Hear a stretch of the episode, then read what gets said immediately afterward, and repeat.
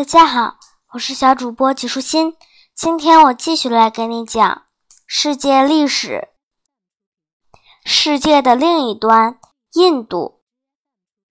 印度位于波斯东边，生活在这个国家里的人叫做印度人。当然了，这里的印度人和如今叫做印第安人的美洲原住民是完全不一样的。印第安人原来也叫印度人，不过那是由于早期的探险家到达美洲后，以为自己到达了印度或是东印度群岛，所以将住在那里的人称为印度人。你还记得吧？作为早期文明发源地之一，印度也是沿着河谷发展起来的。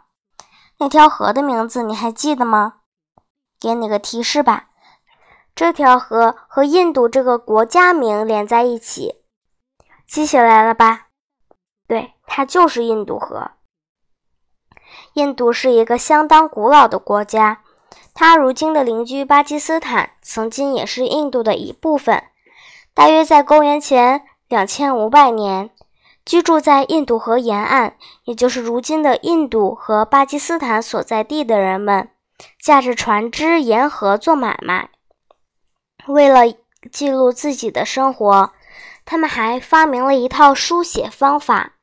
他们建造了很多里面有宽阔笔直的街道的大城市，这些城市里的房子甚至还有浴室，这些浴室都有下水道，而且下水道都和整个城市的排水系统连在一起。倘若你觉得只有现代人才有排水系统，那你就错了。你看，古印度人早在很久以前就想出这种卫生设施了。就在古印度人沿着印度河建造了最初的一些城市后，大约一千多年之后，他们的土地受到了生活在他们西边的人的侵犯。这些印欧语系的人。来自靠近波斯的某个地方。最初到印度时，这些外来户还不会写字。不过，由于他们都是身强体壮的战士，渐渐的，印度越来越多的土地就被他们占领了。原来的印地人和这些新来的入侵者彼此学习，并适应了对方的一些习俗。在这个时期的印度社会中，人们分为四个主要的种姓，也可以称呼为等级。不同的种姓等级之间老死不相往来。例如，不同种姓的男孩或女孩是不可以在一起玩的。这个种姓的男人和另一个种姓的女人是绝不能结婚的。两个不同种姓的人是绝不会在一起吃饭的。僧侣和学者组成了最高的种姓，各种官吏和士兵组成第二个种姓，农民和商人是第三个种姓，第四个也是最后一个种姓，那就是那些砍柴、挖土或担水的人，也就是称之为劳工的人。但是这些人的等级还不是最低的，还有一些人，他们的地位之低下。以至于归不到任何一个种姓里，因此弃民和贱民就是他们的称呼。甚至到了今天，尽管印度试图改变这种状况，而且种姓区分已经被定为非法的行为，但是打扫街道、清理水沟、捡垃圾和那些没人愿意干的脏活，仍然专门归这些人去做。如今的印度。人口密度十分大，虽然它的面积大约只有美国的三分之一大，但是人口却比美国的三倍还要多。请你想一想，这究竟意味着什么？今天，大多数印度人都信仰印度教，但是大约从公元前三百年到公元前四百年的七百多年时间里，佛教在印度却十分盛行。它是这样产生和发展起来的。